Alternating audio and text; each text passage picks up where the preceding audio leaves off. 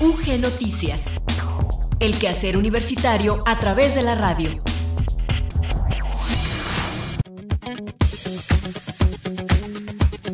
Muy buenas tardes, muchas gracias por seguir en la sintonía de Radio Universidad de Guanajuato. Damos inicio a la emisión de UG Noticias de este martes 14 de junio de 2022. Les saludamos en los controles técnicos Maricruz López y frente al micrófono Gloria Isabel Rodríguez.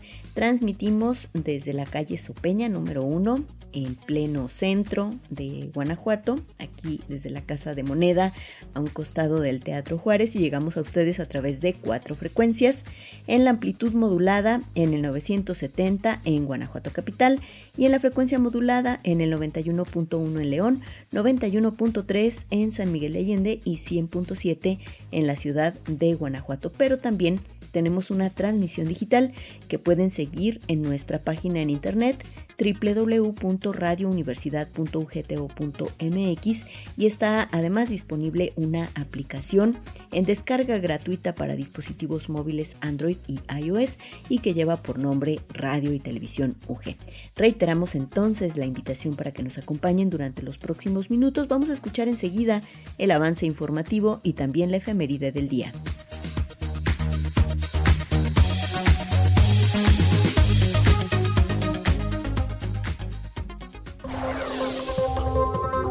Lleva a cabo la División de Derecho, Política y Gobierno del Campus Guanajuato de la máxima Casa de Estudios del Estado una ceremonia de premiación a la excelencia académica.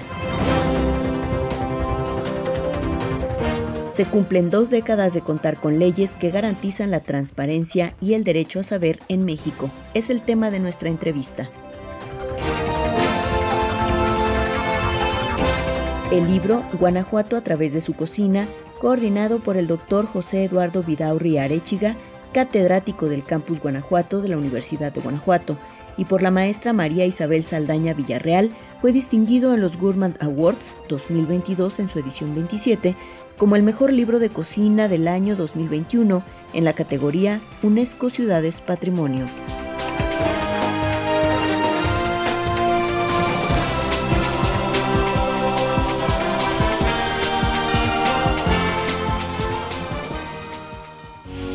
Efemérides UG.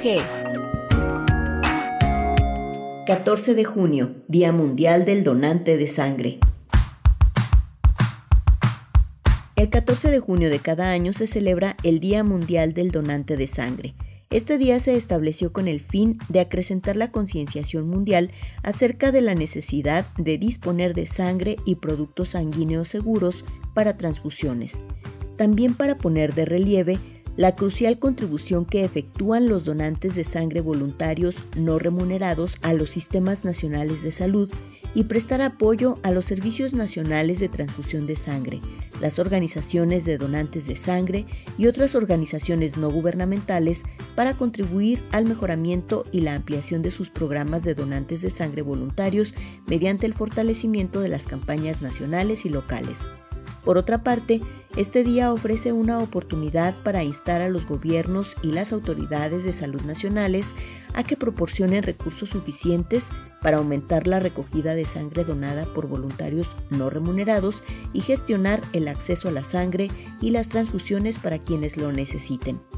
A fin de asegurar el acceso a sangre segura para toda persona que requiere una transfusión, todos los países necesitan donantes de sangre voluntarios no remunerados que donen sangre periódicamente. Un programa eficaz de donación de sangre caracterizado por una participación amplia y activa de la población es crucial para satisfacer la necesidad de transfusiones de sangre en tiempos de paz, así como durante emergencias o desastres que motiven un repentino aumento de la demanda de sangre o cuando se vea afectado el funcionamiento normal de los servicios de hematología. Un entorno social y cultural propicio y muy solidario facilita el desarrollo de un programa de donación de sangre eficaz y además, según se reconoce ampliamente, la donación de sangre contribuye a generar vínculos sociales y forjar una comunidad cohesionada.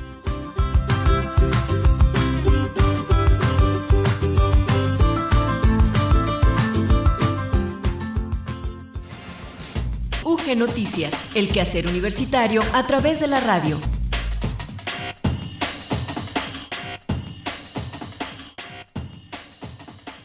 En el detalle de la información les compartimos que con la presencia de autoridades universitarias, personal docente y familiares de estudiantes, se llevó a cabo la ceremonia de premiación a la excelencia académica de la División de Derecho, Política y Gobierno del Campus Guanajuato de la Universidad de Guanajuato. En dicha ceremonia, tanto el doctor Luis Felipe Guerrero Agripino, rector general de la Universidad de Guanajuato, así como la doctora Teresita de Jesús Rendón Huerta Barrera, rectora del Campus Guanajuato, manifestaron su orgullo institucional y personal por la dedicación y esfuerzo de cada una y cada uno de las y los alumnos reconocidos. En su intervención, el rector general observó que en actos como este, la universidad pública le rinde cuentas a la sociedad que necesita y legítimamente exige seguir creyendo en sus instituciones y espera que su casa de estudios tenga la capacidad transformadora en lo individual y lo colectivo para la formación integral de las personas y la construcción de un México mejor. Por su parte, la doctora Rendón Huerta Barrera recordó que esta ceremonia de reconocimiento de la excelencia es una tradición de muchos años, incluso desde el antiguo Colegio del Estado, y ante tanta juventud estudiosa y promedios sobresalientes, se refrenda el sentimiento de orgullo y pertenencia a la gran familia de la División de Derecho, Política y Gobierno. Entre las distinciones otorgadas se encuentran los reconocimientos Maestro Antonio Torres Gómez a 74 estudiantes de la licenciatura en Derecho, el reconocimiento Maestro Cuauhtémoc Ojeda Rodríguez al mejor promedio de la generación enero 2017-diciembre 2021 de la licenciatura en Derecho el reconocimiento al mejor promedio grupal de la licenciatura en Derecho y las diversas distinciones individuales por promedio, trayectoria y excelencia académica.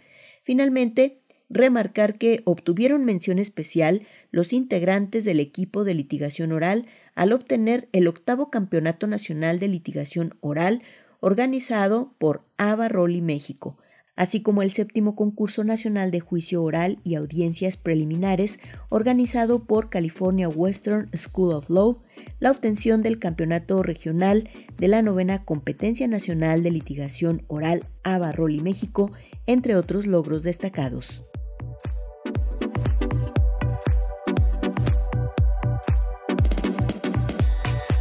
Luis Miguel Campos ya tiene para nosotros el reporte del estado del tiempo, el cual nos ofrece desde el área de ciencias atmosféricas y observatorio meteorológico de la Universidad de Guanajuato. ¿Qué tal amigos de Radio Universidad? Excelente martes. Un saludo cordial para todos. El centro de la República y el estado de Guanajuato resienten los efectos de inestabilidad atmosférica y un canal de baja presión, los cuales se combinan con humedad proveniente del Océano Pacífico y Golfo de México. Estos fenómenos provocan una ligera baja en temperaturas mínimas de 11 a 14 grados y máximas de 23 a 27 las cuales se resentirán en los municipios de San Felipe, San José de Iturbide, Ocampo, San Diego de la Unión, Guanajuato y áreas circunvecinas. Los municipios del corredor industrial centro y sur de la entidad registran mínimas de 15 a 18 grados y las máximas probables de 28 a 31. El cielo se mantiene de medio nublado a nublado y tenemos presencia de lluvias vespertinas puntuales. Los vientos soplan moderados con rachas de 40 kilómetros por hora. Las temperaturas máximas y mínimas probables en algunas otras ciudades de nuestro estado. San Miguel de Allende registra esta tarde 25 grados de máxima y 16 de mínima para mañana. Cuerámaro 28 con 16 de mínima. A Paseo al Alto 27 con 16 de mínima. Salvatierra también 27 con 17. Abasolo 28 grados máxima y 16 de mínima. Irapuato 28 también con 18 de mínima. Bueno, el doblado 28 y 17 de mínima. El índice V extremo. Cuídese mucho. Si llueve, evite mojarse porque hay cambios bruscos de temperatura. Pásela bien y acompáñenos el día de mañana. Gracias.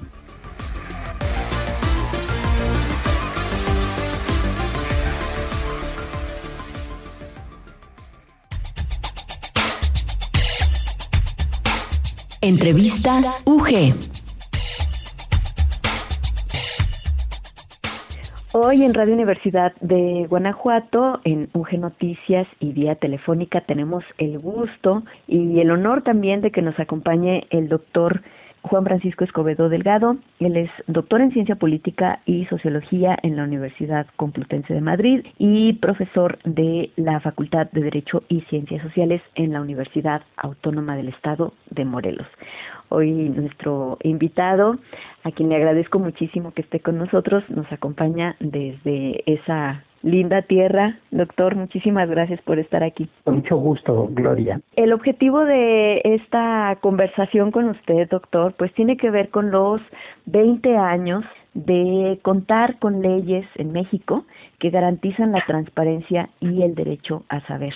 Usted forma parte de lo que se ha denominado Grupo Oaxaca, que fue uno de los principales impulsores de que este derecho se pudiera ejercer en nuestro país, puesto que pues leyes en torno al acceso a la información hay, si no me equivoco, desde los años 70, pero bueno, ya a partir de los 90 y en el 2000, pues empiezan a darse pasos mucho más firmes para conseguir que podamos como mexicanos, como mexicanas ejercer este derecho. Y a mí inicialmente, doctor, pues me gustaría preguntarle por qué es importante ejercer el derecho de tener, de contar con los datos públicos en, pues en cualquier país, no solamente en México. Mira, el derecho de acceso a la información es una vertiente del derecho a la información que comprende un vector de temas mucho más amplio y se refiere fundamentalmente al derecho humano que tienen todas las personas a solicitar la información a las instituciones públicas relacionada con el ejercicio de sus funciones. Históricamente en México y en muchas otras eh, regiones del mundo se consideraba que la información, la documentación, los papeles, ahora los archivos electrónicos que se encontraban en posesión de los servidores públicos eran propiedad del gobierno y que los servidores públicos los administraban. Nada más erróneo que eso. La información que manejan los servidores públicos en el ejercicio de sus funciones es propiedad de la sociedad, de cada una de las personas. Ellos solo lo gestionan, lo administran y lo resguardan. Por lo tanto, este derecho humano a saber, como también se le conoce, Gloria, consiste en la posibilidad de que cualquier persona interesada en cualquier tema, en cualquier información, se encuentre en condiciones de solicitarla a quien la administra, a quien la tiene, y esa instancia gubernamental o de cualquier otro nivel de gobierno local, municipal, estatal o federal, o de los poderes públicos, se encuentra obligada a entregarle la información. Este es un poco el aspecto central del derecho de acceso a la información. Ahora bien, la historia del reconocimiento constitucional y legal del derecho de acceso a la información encuentra su punto de inflexión en la reforma que se hizo a la Constitución en 1977, cuando se incorporó un último párrafo al artículo sexto constitucional que decía el derecho a la información será garantizado por el Estado. Pero ¿qué es lo que ocurrió, Gloria?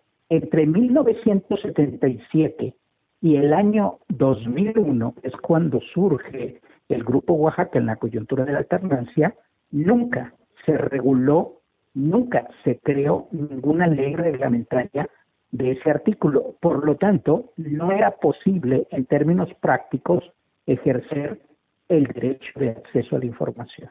Y entonces un grupo de personas se reúnen y me gustaría que nos platicara cómo fue este proceso, doctor, en el que usted participó. Claro que sí. En la coyuntura de la alternancia presidencial del año 2000, con el cambio de gobierno, el desplazamiento del PRI como partido hegemónico y partido gobernante y la llegada de Fox como eh, nuevo gobernante que provenía de un partido distinto al PRI, era natural que se hubiesen levantado múltiples, amplias expectativas en relación a los cambios posibles y necesarios en el país. Durante la campaña, Fox prometió trabajar y enviar iniciativas diversas al Congreso de la Unión y en algún momento mencionó el tema del derecho a la información. Me parece que no tenía muy claro de qué estaba hablando, pero lo mencionó y ahí hay documentos que lo prueban. ¿Qué es lo que ocurrió? Una vez que se instala en el gobierno a partir de diciembre del año 2000 y empieza a ejercer el poder, a ejercer funciones, un grupo de académicos y periodistas organizamos un encuentro académico, como muchos de los que ocurren periódicamente en México, en la ciudad de Oaxaca, para analizar cuatro temas, acceso a la información, transparencia publicitaria, medios públicos, sí, y secreto profesional del periodista. En esa época yo era el coordinador de posgrado en comunicación de la Universidad Iberoamericana y académico y entonces era miembro del la ahora ya no soy, lo aclaro. Y entonces, entre las cosas que analizamos fue el estado en el que se encontraban estos temas en la coyuntura de la alternancia y nos dimos cuenta que el gobierno de Fox, como le ocurrió en relación a casi toda la agenda de promesas difusas que hizo, no estaba haciendo absolutamente nada en la materia. Entonces, como una de las conclusiones establecimos en la primera declaración de Oaxaca, entonces el grupo todavía no se conocía como tal, establecimos la exigencia pública al gobierno para que enviara una iniciativa de ley en materia de acceso a la información. Pasaban los meses y advertimos que no había nada en movimiento. Y entonces nos dimos a la tarea, una vez que habíamos constituido una comisión técnica para darle seguimiento a los acuerdos que se tomaron en ese encuentro académico en Oaxaca, tomamos la resolución de acentuar e intensificar las exigencias públicas hacia el gobierno para enviara la ley. Pero dado que no lo hacía, tomamos una segunda decisión que fue empezar a redactar, a escribir un proyecto ciudadano en, la materia, es decir, para que se creara una ley federal de acceso a la información pública gubernamental.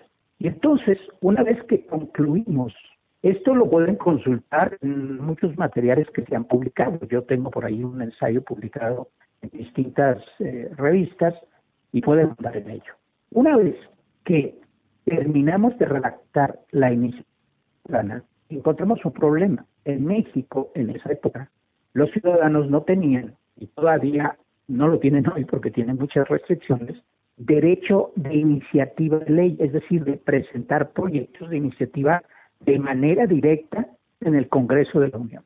Y entonces, para ganar este camino, para solventar este obstáculo, nos dimos a la tarea, Gloria, de cabildear directamente con los actores políticos, con los partidos y con los legisladores. Y conseguimos en un plazo relativamente rápido que los partidos políticos hicieran suya la propuesta del Grupo Oaxaca. ¿Quién bautizó a este grupo de periodistas y académicos que nos reunimos en Oaxaca y le dimos continuidad a este tema fue la corresponsal del New York Times en México en esta época, que se llama Ginger Thompson. En una entrevista que tuvimos con ella nos preguntaba, bueno, esto que está adquiriendo tanta visibilidad en México e importancia, que lo está impulsando un grupo con estas características, ¿cómo se llama ese grupo? Y nosotros dijimos, no tenemos ningún nombre. Y ella en su reportaje dijo, el Grupo Oaxaca. Eso fue lo que propició que a partir de ese reportaje en el principal periódico de mayor referencia internacional, pues el grupo fuera conocido como Grupo Oaxaca. Y entonces, el siguiente momento importante en esta historia es que conseguimos que prácticamente todos los partidos de oposición asumieran, firmaran nuestra iniciativa y al asumirla, ellos sí como legisladores pudieron inscribirla como iniciativa de ley. Y entonces ya se volvió prácticamente obligatorio para el Congreso analizarla y dictaminarla. Para ese entonces, el Poder Ejecutivo Federal, es decir, el gobierno de Fox, ya había enviado una iniciativa de ley. Y entonces se abre un tercer momento en esta historia, que es el proceso de negociación en una mesa de trabajo bajo la cobertura de la Cámara de Diputados que se dio entre el gobierno federal y el Grupo Oaxaca. Al final, la ley que se creó y se publicó el 12 de junio del 2002, es decir, un año después de este momento, fue producto del proceso de negociación entre los miembros del Grupo Oaxaca y el gobierno federal. Yo, junto con otro compañero de la UNAM, Jorge Islas, fuimos los representantes del Grupo Oaxaca en esa mesa de negociación. En conclusión, la primera ley federal de acceso a la información en México fue producto del impulso ciudadano del Grupo Oaxaca y de un proceso de negociación y de construcción de consensos entre todas las fuerzas políticas representadas en el Congreso que se materializó en ese ejercicio de construcción entre las iniciativas diversas de un proyecto unificado que fue el que votó la Cámara de Diputados y más tarde la Cámara de Senadores. Así fue como ocurrió, como fue posible la creación de la primera ley federal de transparencia y acceso a la información. De entonces a la fecha ya han pasado 20 años. Doctor, en estos días se está realizando un evento conmemorativo desde el INAI que podemos seguir a través de la página en redes sociales del propio INAI, aunque bueno, pues también está ahí de forma presencial, pero bueno, para todo el país y más allá de nuestras fronteras, pues podemos seguir este evento.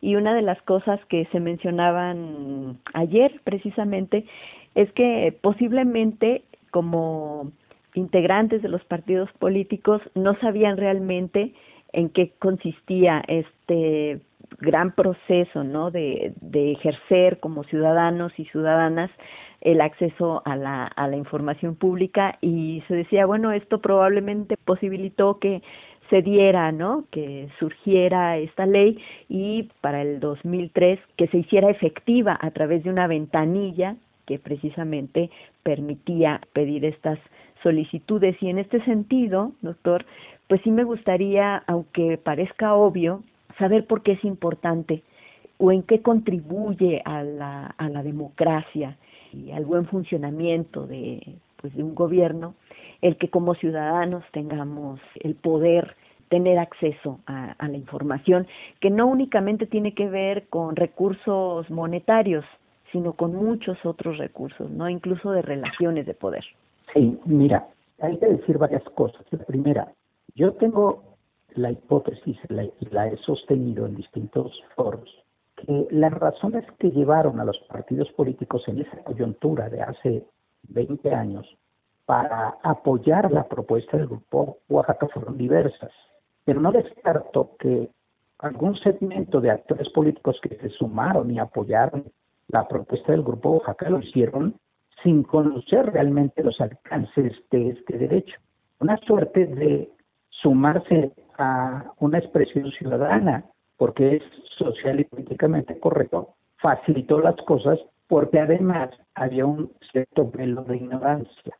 Es decir, te suena que es interesante, que es atractivo, pero no sabes en términos operativos cuáles son las consecuencias. Esa hipótesis me ha llevado a afirmar que si los actores políticos o algún segmento de los actores políticos y legislativos, parlamentarios, hubiese sabido en esa época, hubiese tenido una noción más clara de los efectos y de los alcances del derecho de acceso a información, probablemente no lo hubieran apoyado, porque algunos de esos actores políticos de entonces, hoy, están en la oposición y otros están en el gobierno, y su posición no necesariamente es muy ni pro-democrática ni pro-apertura. Mudanzas son del tiempo y no de España, como dice el viejo dicho castizo. Pero bueno, ese es un punto. El segundo aspecto que quiero subrayar es en relación a lo que a lo que tú me preguntas, es decir, en dónde radica la relevancia, la importancia y el nexo entre el ejercicio del derecho a saber, del derecho de acceso a la información pública y la democracia. Primero, la democracia no se limita ni se agota en los procesos electorales. La democracia tiene que ver con la existencia de reglas, de instituciones, de procedimientos para elegir de manera democrática con la participación ciudadana a quienes van a gobernar. Pero al mismo tiempo que se da ese proceso, esta está acompañada del ejercicio de las libertades públicas, del ejercicio de los derechos fundamentales. ¿Por qué y para qué? Primero, porque todas las personas tienen derechos, son titulares de derechos. No puedes concebir una democracia y una sociedad democrática en donde el conjunto social, el conjunto de las personas son unos súbditos sin información que solo se mueven bajo los impulsos de los políticos. Es decir, una sociedad democrática requiere de ciudadanos informados para que con base en la información se encuentren en condiciones de tomar mejores decisiones en relación a los asuntos públicos y en relación a los asuntos privados, de su vida privada, de su familia, de su comunidad, etc. En ese sentido, el ejercicio del derecho de acceso a la información te permite tener información no solo sobre lo que ganan las autoridades, los representantes populares, sino sobre todos los asuntos que tienen que ver con el ejercicio del poder, desde una presidencia municipal, una regiduría, una sindicatura, las obras públicas, la seguridad pública, la educación, etcétera. Es decir, tú puedes saber no solo a cuánto asciende el presupuesto que asignan o el subsidio que le dan al Estado de Guanajuato o al municipio de León por parte de las autoridades federales, sino que tú también tienes derecho a saber por qué en la esquina de tu casa el ayuntamiento autorizó el uso de suelo con propósitos comerciales o etcétera, o por qué la escuela pública está muy próxima a una zona de alto y riesgoso tráfico que pone en riesgo la seguridad de las personas. Es decir, tú puedes saber a partir del ejercicio de este derecho cosas a las que tú tienes derecho para que para que te informes, para que tengas datos adicionales y puedas tomar mejores decisiones. Pero además, si tú no solo necesitas información para eso, sino que te interesa exigirle cuentas al gobierno, es decir, realizar tarea de escrutinio público, lo puedes saber. El derecho de acceso te permite esa posibilidad, simplemente por saber, y el gobierno no tendría por qué reaccionar a inhibir el ejercicio de este derecho. En ese consiste, y en esa es la relación y el nexo tan próximo, tan cercano, tan indisoluble entre el desarrollo de la democracia y el ejercicio de un derecho humano a conocer sobre los asuntos públicos en cualquier nivel, en cualquier orden de gobierno. Esa es la importancia que tiene el reconocimiento y ejercicio de ese derecho, Gloria. Doctor, ¿y usted cómo ve el funcionamiento del INAI a lo largo de estos 20 años?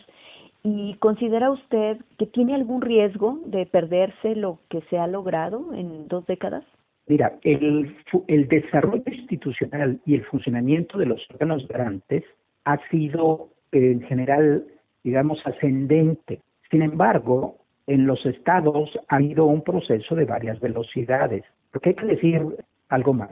Existe normatividad general y federal sobre la información que está en manos de las instituciones públicas federales, pero también existen leyes locales en relación a la información que está en manos de los poderes públicos locales. El responsable, la instancia responsable de tutelar, de vigilar el cumplimiento de la legislación local es el órgano garante local. En Guanajuato tienen un órgano garante local y a nivel federal es el INAI. ¿sí? Esto también es importante para distinguir el desarrollo del órgano garante nacional del desarrollo del órgano garante local e incluso algunas leyes prevén instancias de eh, promoción y atención del tema de transparencia también a nivel municipal. Entonces, ¿qué tenemos? Tenemos un desarrollo desigual, tenemos un desarrollo que no necesariamente tuvo, digamos, un avance simultáneo y homogéneo en todo el país. No fue sino hasta con la reforma constitucional del 2014, Gloria, cuando se estableció ya un marco normativo constitucional unificado que obligaba a todo el conjunto del país y entonces se eh, dio un, digamos, un avance cualitativo importante para empezar a unificar, a establecer piso mínimo, mínimo minimorum en las normas y en las instituciones en todo el país. Estamos hablando de menos de una década, ¿sí? Además, todo eso empezó a impactar el trabajo, el funcionamiento de los órganos garantes locales y del órgano garante federal. Derivado de esa reforma del 2014, el antiguo IFAI se transforma en, lo que hoy es el INAI. Antes el IFAI no era un órgano constitucional autónomo, aunque en sus resoluciones mostraba asertividad e independencia del poder eh, público. A partir de la reforma del 2014, el INAI es un órgano constitucional autónomo, es decir, la autonomía para qué se da? Para que los órganos del Estado, porque al final es un órgano del Estado mexicano, no terminen subordinados a los intereses políticos del gobierno en turno o del partido que domina o gobierna en esa eh, coyuntura política. Para eso es la autonomía, es decir, para preservar los derechos por encima de los intereses partidistas o de los intereses particulares o de grupo. Por eso se les llama órganos garantes, es decir, tienen un enfoque garantista. Primero están los derechos de las personas y luego todas eh, eh, las obligaciones y derechos de las estructuras públicas. Entonces, todo ese conjunto de entramado institucional y normativo ha tenido un desarrollo desigual y no tiene, digamos, eh, rasgos homogéneos en todo el país. Pero independientemente de sus características eh, específicas que obedecen a la tradición política, etcétera, lo que sí es importante subrayar es que en este momento tienen muchos pendientes. Hay que hacer mucho más, hay que mejorar, etcétera.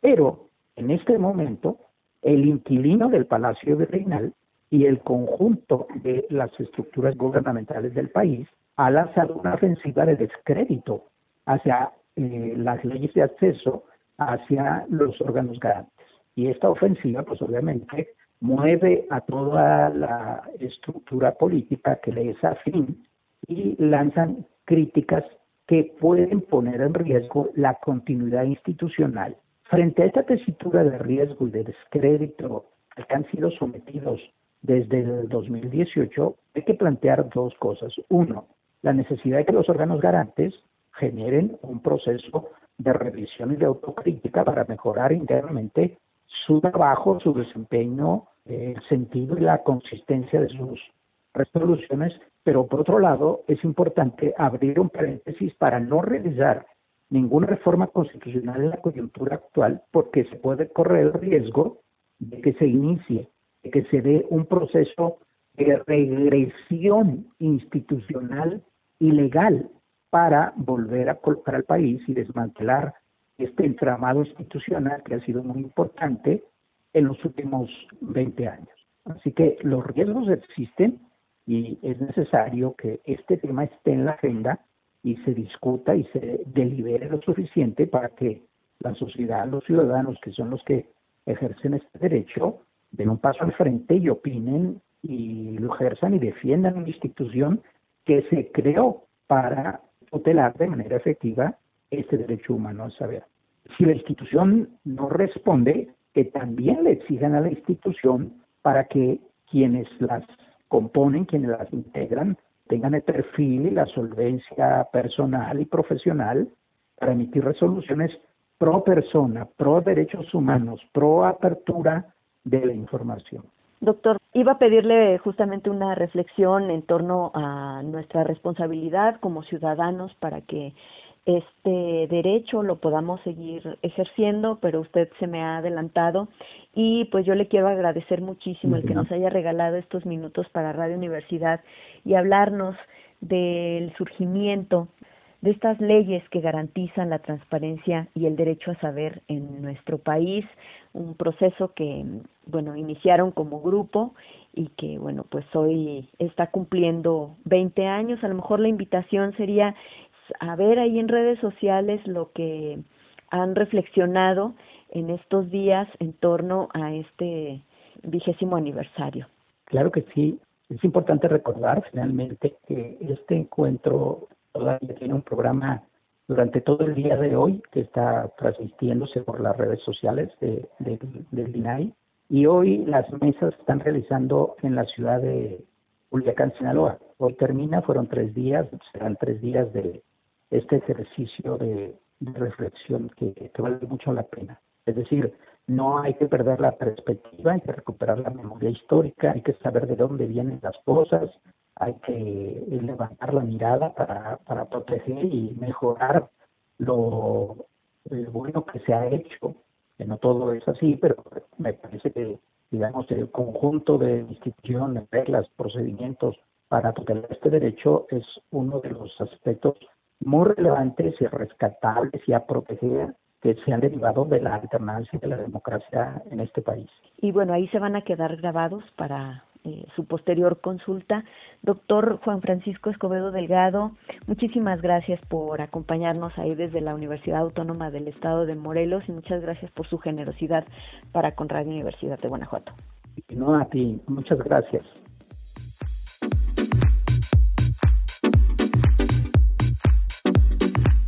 Vamos a escuchar enseguida a Hugo Gamba, quien nos habla del reconocimiento que obtuvo el libro Guanajuato a través de su cocina. Cultura UG. El libro Guanajuato a través de su cocina, coordinado por el doctor José Eduardo Vidaurri Arechiga y la maestra María Isabel Saldaña Villarreal, fue distinguido en los Gurman Awards 2022 en su edición número 27 como el mejor libro de cocina del año 2021 en la categoría UNESCO Ciudades Patrimonio. Sobre esta importante distinción, el doctor Vidaurri Arechiga catedrático del campus Guanajuato de la Universidad de Guanajuato, explicó que la Gurman Awards es una asociación que desde hace 27 años organiza en París la Feria Internacional del Libro de Cocina con la finalidad de otorgar un conjunto de reconocimientos para los mejores libros de gastronomía de todo el mundo.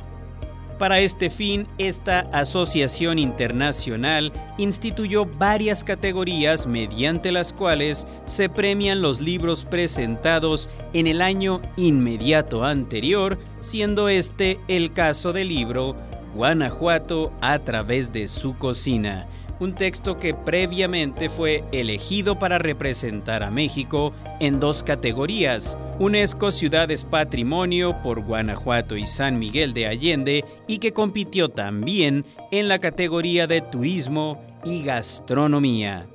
Finalmente, el libro Guanajuato a través de su cocina ganó la categoría UNESCO Ciudades Patrimonio y hoy aparece como uno de los cuatro mejores libros del mundo en esa categoría, lo cual es una importantísima distinción, pues, según la organización Gorman International, hay unos 100.000 libros de cocina que se editan al año y solo hay un 1% de posibilidades de aparecer en esta lista de nominados.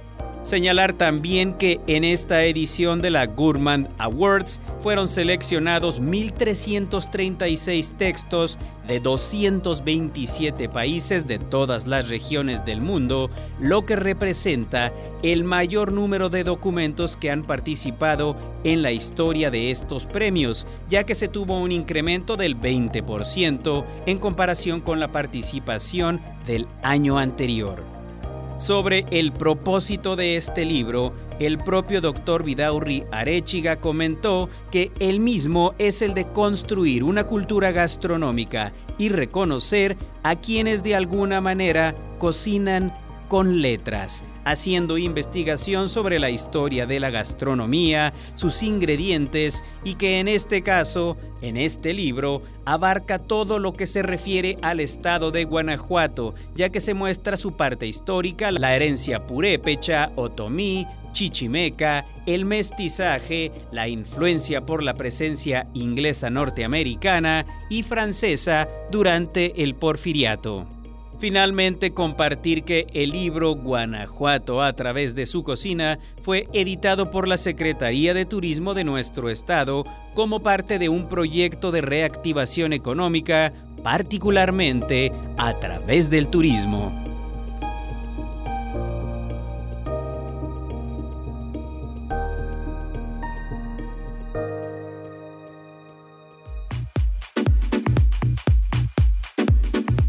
Con esta información llegamos por hoy al final de UG Noticias. Muchas gracias por habernos acompañado. Nos despedimos en los controles técnicos Maricruz López, frente al micrófono Gloria Isabel Rodríguez y junto con mis compañeros Enrique Arriola, Hugo Gamba y Luis Miguel Campos, les deseamos que pasen una muy buena tarde y les invitamos a que nos acompañen mañana en UG Noticias. Hasta entonces. UG Noticias. El quehacer universitario a través de la radio. UG Noticias es una producción de Radio Universidad de Guanajuato, Sistema de Radio, Televisión e Hipermedia.